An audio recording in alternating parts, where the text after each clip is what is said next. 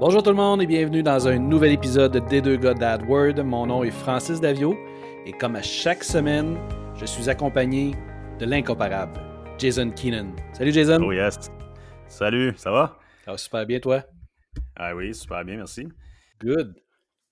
Cette semaine, euh, Jason, on a un invité euh, spécial. Oui. Euh, c'est, ça va être le 418 contre le 514. Je viens de décider ça. Très content d'être majoritaire aujourd'hui. Notre invité euh, cette semaine, euh, euh, François Lebel, qui est un spécialiste aussi Google Ads de, la région de Québec, de la rive sud de Québec. Salut François. Salut Francis, salut Jason, merci pour l'invitation. C'est un plaisir d'être ici avec vous sur ce podcast-là que j'écoute assez régulièrement. Puis merci pour votre, votre travail précurseur dans le domaine pour mettre en, en lumière notre expertise. Eh bien, merci. Génial. C'est vraiment un plaisir. C'est le fun de savoir qu'on est écouté. En fait, là, on est rendu à 70 épisodes, si je ne me trompe pas, euh, Jason. Ah ouais? Ah ouais? 70 épisodes, puis on dirait on dirait qu'à chaque fois que quelqu'un nous dit, dit qu'il nous écoute, on est euh, Ah ben oui, c'est vrai, on fait quelque chose pour euh, on fait quelque chose de public, c'est mais c'est le fun. Ben oui, c'est sûr. Après un an et demi de, de travail, quand même, c'est régulier, c'est hebdomadaire. Écoute, euh, on travaille fort. Oui, ça reste quand même pas mal de travail. Euh, juste avant de passer à notre entrevue, euh, Jason, est-ce que tu pourrais nous glisser un, mot sur notre commanditaire? Oui, on parle rapidement de Opteo, une plateforme qui est en ligne et super conviviale à utiliser pour en fait optimiser les, tout ce qui est Google Ads. Euh, donc, je vous invite à visiter opteo.com pour voir la plateforme. Puis, euh, vraiment, c'est une plateforme en ligne où est-ce que tu connectes ça sur tes, euh, comptes Google Ads. Ça donne des optimisations jusqu'à 44 types d'améliorations à faire. Donc, c'est mmh. vraiment utile pour ceux-là qui, gèrent ça, surtout manuellement. mais même pour n'importe qui qui veut juste avoir des, des idées de choses qu'on pourrait faire sur les comptes pour optimiser ça. En quelques clics, c'est super facile d'appliquer les recommandations qu'ils donnent. Euh, puis évidemment, sont bien plus euh, fiables que ceux-là qui sont dans l'interface Google Ads. Donc, j'invite les gens à aller vérifier ça à opteo.com. Si vous allez à opteo.com slash les deux gars, à ce moment-là, vous allez avoir un essai plus long que l'essai régulier. Euh, donc, un deux semaines de plus, juste interagir avec le petit module chat qui est sur la page, demander de l'aide, puis ils vont vous donner deux semaines de plus. Donc, opteo.com, les deux gars. Merci, Jason. Donc, on passe au, au cœur de l'entrevue avec, euh, avec François. François, euh, ben, avant de commencer, j'aimerais ça que tu nous parles un peu de, toi. C'est quoi ton, euh, ton, background? ça fait combien d'années que tu travailles avec Google Ads, tes services? Comment tu as commencé? Puis pourquoi tu aimes, que ça? Ben, c'est une bonne question. Merci pour, de la poser. Écoute, ça, me, ça me remémore ça me sur à mes débuts. Je pense que c'était en octobre 2000 que ça a commencé Google AdWords. Autour d'eux, oui. Autour d'eux, là, oui, c'est ça, me semble que c'était en octobre. Euh, puis moi, dans le fond, j'ai débuté euh, avec Google Ads et Facebook en 2007-2008, dans ce coin-là. j'ai officieusement débuté, dans le fond, dans cette année-là. je me suis officiellement enregistré comme freelancer en 2000, en, tout en 2010 en 2010. Je me suis officiellement enregistré comme freelancer en 2010 et euh, j'ai gravi les échelons. Euh, je faisais beaucoup de touche à tout. À vrai dire, au début, c'était très, très, très, très marginal au point de vue du Google Ads et du Facebook. C'était très nouveau. Les gens, j'étais un early adopter, on va dire. Euh, et il y avait beaucoup de gens qui savaient même pas c'était quoi Facebook. J'ai enrôlé, j'ai enrôlé. J'ai inspiré ma mère à s'inscrire sur Facebook, mais elle n'a jamais utilisé. J'étais vraiment un précurseur à utiliser ces technologies-là.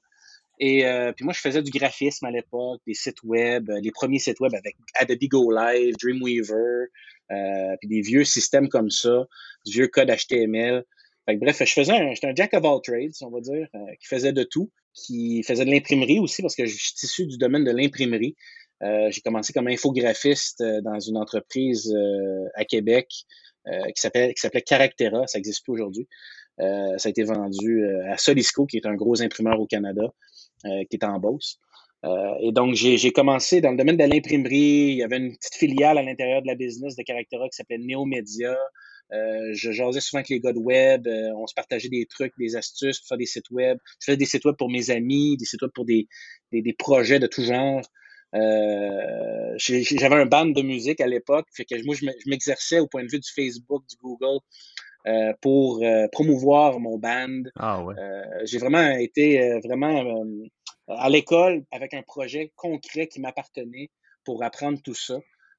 puis à un moment donné, ben, j'ai travaillé pour, c'est même pas dans mon CV cette affaire-là, j'ai travaillé comme directeur d'un doolies c'est là que j'ai eu la piqûre pour promouvoir des activités, des, des, choses sur Facebook, Google, etc., le référencement.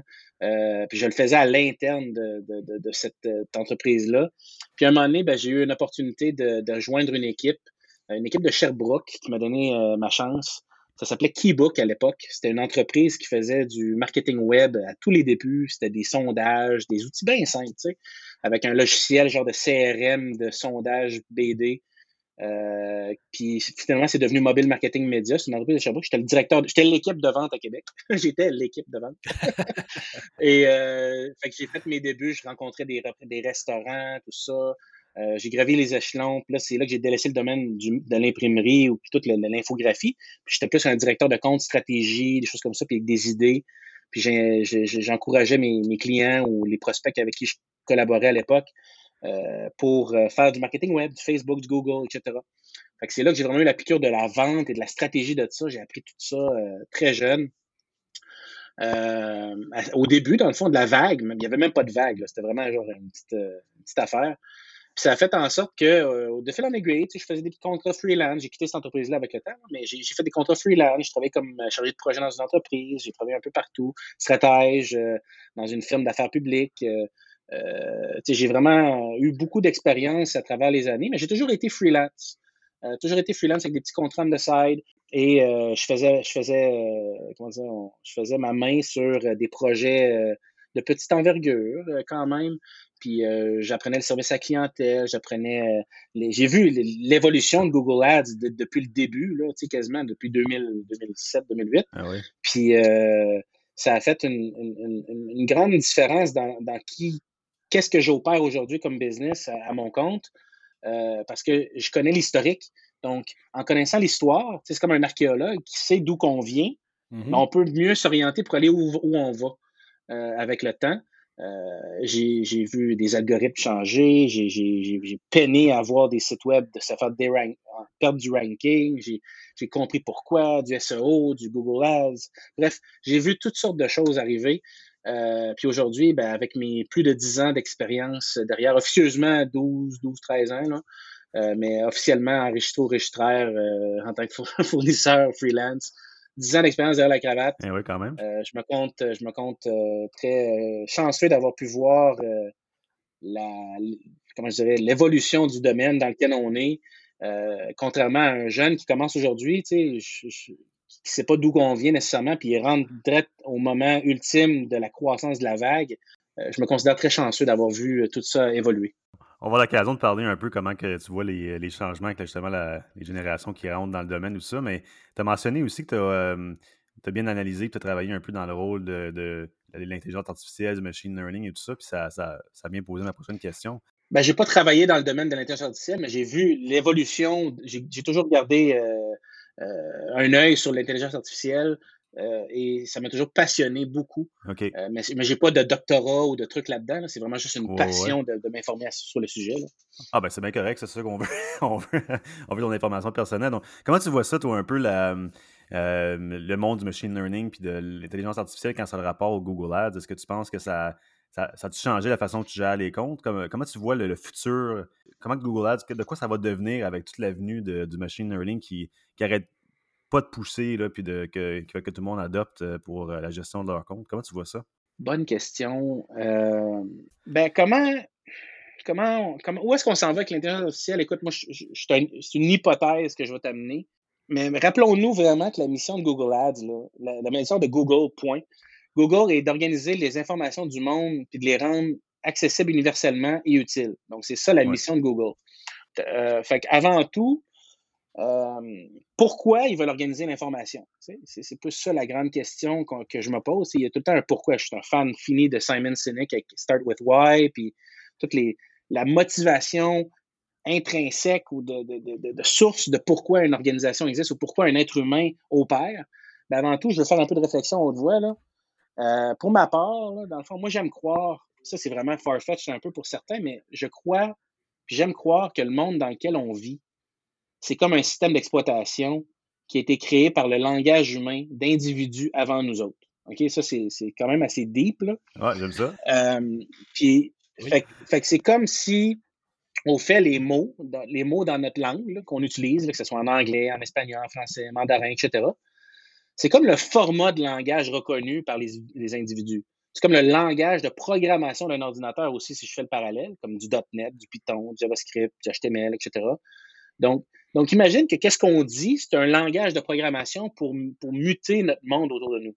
Donc, je crois que le langage de chaque être humain a un impact sur nous, sur la Terre, puis ça contribue à co-créer le monde dans lequel on vit. C'est quand même très philosophe, qu'est-ce que je te dis, mais, mais c'est dans l'essence, le langage, c'est tellement puissant que c'est ce que ça me fait réfléchir. Bon. Mmh Maintenant, si je te dis à haute voix, Francis ou Jason, je veux une pomme, ben, avant de te dire mon intention non dit, avant de te le dire, dans le fond, j'ai une intention non dit avant de dire avec mes mots que tu entendes je veux une pomme, ben, j'en mmh dedans de moi, j'ai une intention. Donc, ah euh, c'était d'avoir une pomme parce que j'ai faim, mettons, je sens la faim dans mon corps, fait que mon cerveau, il me dit des choses, puis il me fait vulgariser que je veux une pomme. Donc, dans un langage que tout le monde comprend, notre langue, qui est le français, right? Fait que ça, ça, pour moi, le langage non dit, c'est l'intention. Donc, ça vient de là. Qu'est-ce qui arrive avant que je le communique? C'est ça, ça que c'est l'intention. Maintenant, si on ramène ça flat là, sur euh, le concept de Google Ads puis euh, l'intelligence artificielle, euh, les utilisateurs qui écrivent des questions ou des requêtes dans Google pour consommer de l'information ou pour acheter quelque chose, c'est ça qu'ils font. Ils font ça, ils font des requêtes dans Google pour consommer de l'information ou pour acheter quelque chose. Il y a toujours une intention. Il y a toujours une intention derrière, mais c'est soit de, c'est pour consommer de l'information qui est rendue universellement accessible et universellement utile parce que la mission, c'est ça. Maintenant, avec l'IA puis le machine learning, puis surtout le nouvel ordinateur à processeur quantique de Google qui est disponible, qu'est-ce que ça, ça crée, ça, dans le monde? Ben, ça peut-tu être possible qu'on va pouvoir anticiper par la, force du processeur les intentions humaines avant même que l'humain il songe vraiment de passer à l'action avec une probabilité de données antérieure? Il y a tellement de données là-dessus. Ça va faire en sorte qu'il va avoir des, probabilités de, scénarios. Puis l'ordinateur quantique qui est comme le, le, cœur de l'intelligence artificielle puis le machine learning chez Google. Ça va être utilisé probablement à plusieurs sauces, là, mais je crois qu'on où est-ce qu'on s'en va? On va se rendre dans, un, dans une possibilité d'avoir de, l'intention prédictive.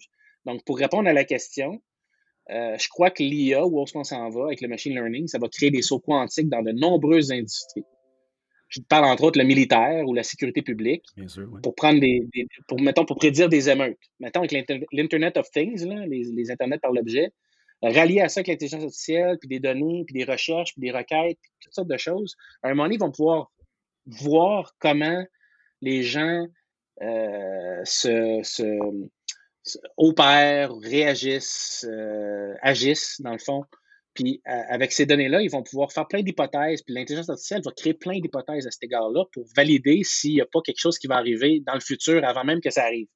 J'en avais parlé un moment à Francis là-dessus. C'était comme une idée que j'avais. Tu sais, à un moment donné, il y a eu un film, ça s'appelle Rapport minoritaire avec, euh, ah ouais, ouais. avec, euh, avec Tom, Cruise. Ouais. Ouais.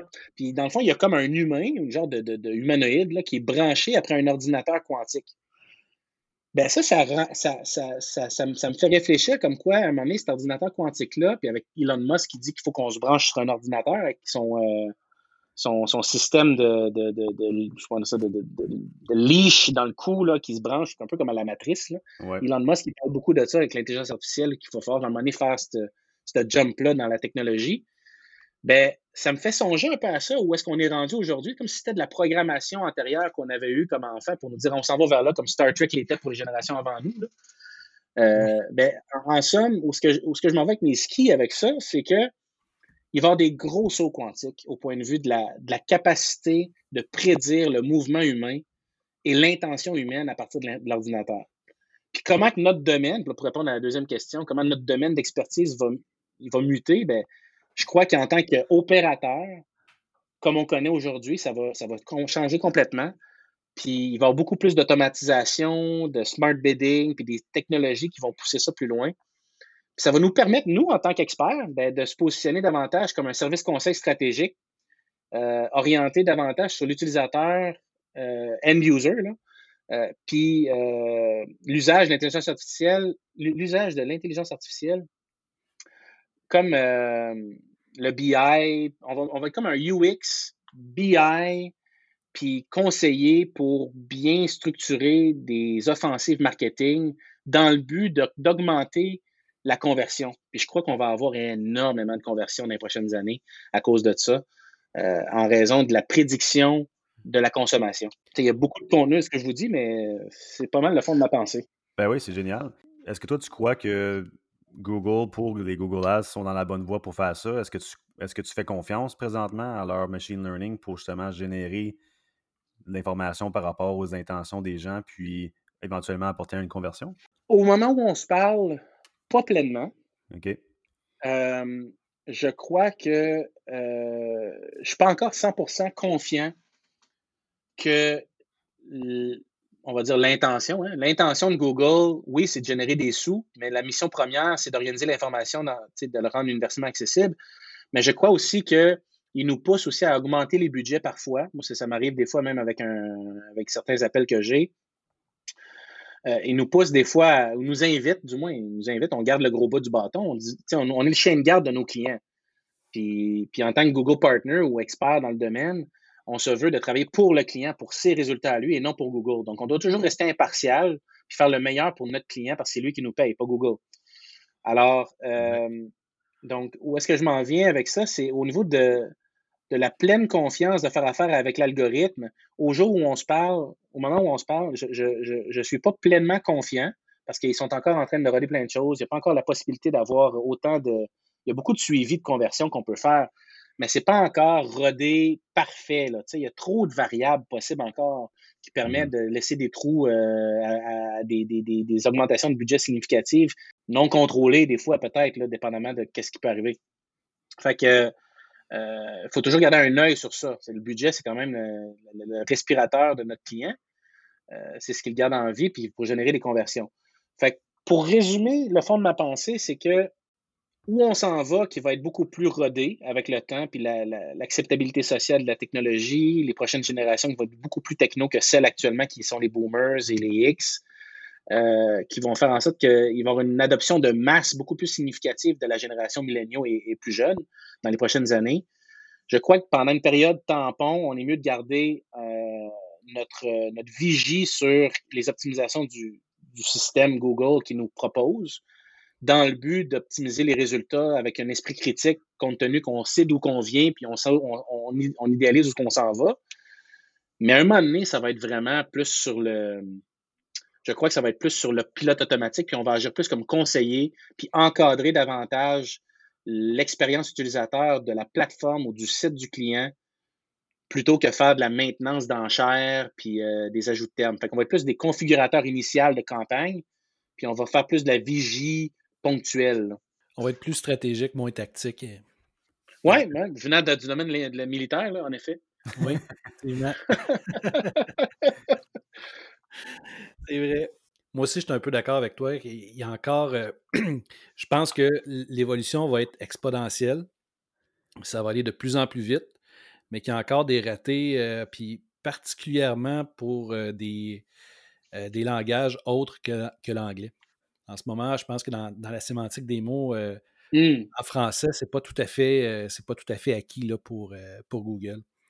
Mais j'imagine que ça va venir, puis ça va venir pas mal plus vite qu'on pense. Ouais, je suis d'accord avec toi. Oui, puis je pense que euh, on a un bout de chemin à faire encore. Euh, il y a beaucoup d'entrepreneurs qui c'est même pas clair c'est quoi leur offre, c'est euh, comment est-ce qu'ils sont dans leur langage à eux, c'est pas clair. Donc, pour essayer de, ramener ça puis de laisser travailler un, ordinateur en arrière pour, pour définir l'offre quand l'entrepreneur est même pas encore 100% sûr de ce qui comment est-ce que lui il pourrait l'adresser il y, a un bout, il y, a un bout, de chemin à faire là. Puis je pense que notre, euh, mmh. notre parcours, nous, de, de, de, stratège, si on veut, va s'en aller de plus en plus vers du marketing pur que euh, de, la de la technologie. Ben, honnêtement, tu soulèves un très bon point. Euh, je, je, je, suis d'avis aussi que la proposition de valeur, c'est tellement important. Faut que ça soit clair, précis, compris par euh, un néophyte qui tombe sur ta page web pour maximiser la conversion. Puis souvent, il y a des sites web que c'est tellement un,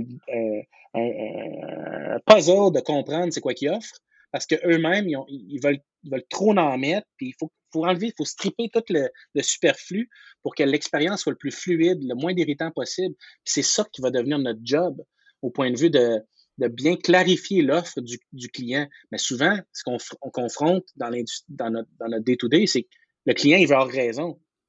Donc, en voulant avoir raison, il y a une résistance au changement ou une résistance à vouloir adopter une idée nouvelle.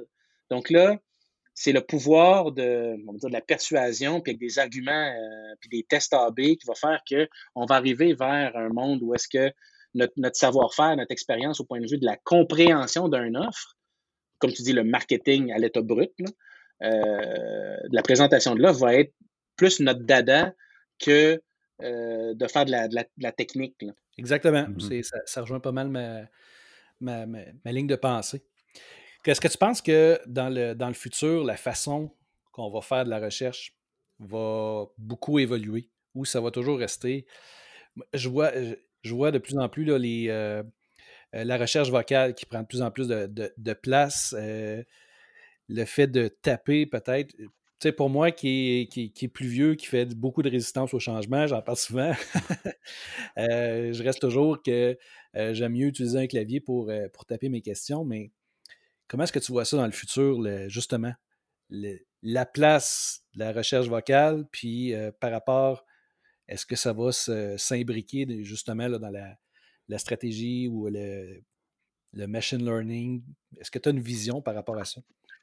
Ben, si on ramène à ce que j'ai dit tantôt par rapport au langage ou, qu'est-ce qui est dit, euh, derrière ce qui est dit, il y a des émotions, il y a une intention, il y a, euh, il y a aussi la, la, la, l'effet qui a été dit. Tu sais, je veux dire, maintenant, je veux une pomme. Si je dis je veux une pomme, il y a une intention et il y a également une émotion comme quoi j'ai faim.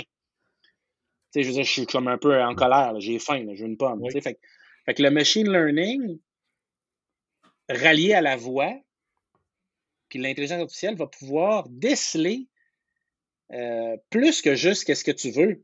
Il va pouvoir déceler même l'émotion que tu vis, euh, et, euh, et, dans le fond, la rapidité d'exécution qui est requise. Fait que, que ce soit avec Google Home, Alexa ou même Facebook qui s'en viennent avec leur, nouvelle technologie de, de, caméra interne, tout ça, bref, avec, avec le genre de petit assistant interne à la maison avec un écran iPad, un genre d'iPad. Oui. bon, je ne sais pas comment ça s'appelle, celle-là. Là. Tu vois que le marketing n'a pas frappé encore. Fait que moi non plus, je connais pas le nom, c'est bon. fait, fait, fait que où est-ce que je m'en vais avec ça, c'est euh, la voix va prendre une position dominante, selon ce que je crois. Puis aussi, ne pas oublier les emojis. Euh, les emojis vont va faire partie intégrale de la, recherche au point de vue écrit. Je, vais faire un drôle de, lien, là, mais tu dans le temps des Égyptiens, je vais faire un peu d'archéologie, les Égyptiens, écrivaient avec des hiéroglyphes. Oui. Des hiéroglyphes, c'est des symboles, c'est des images. Puis là où on s'en va, c'est comme si l'histoire se répète, on s'en va vers les emojis davantage. Je pense à ma fille, elle a 7 ans, euh, puis c'est sûr que je, l'encadre au point de vue de l'usage d'un iPad, mais euh, des fois, elle, me texte des choses, elle me texte des images, des emojis, des choses comme ça.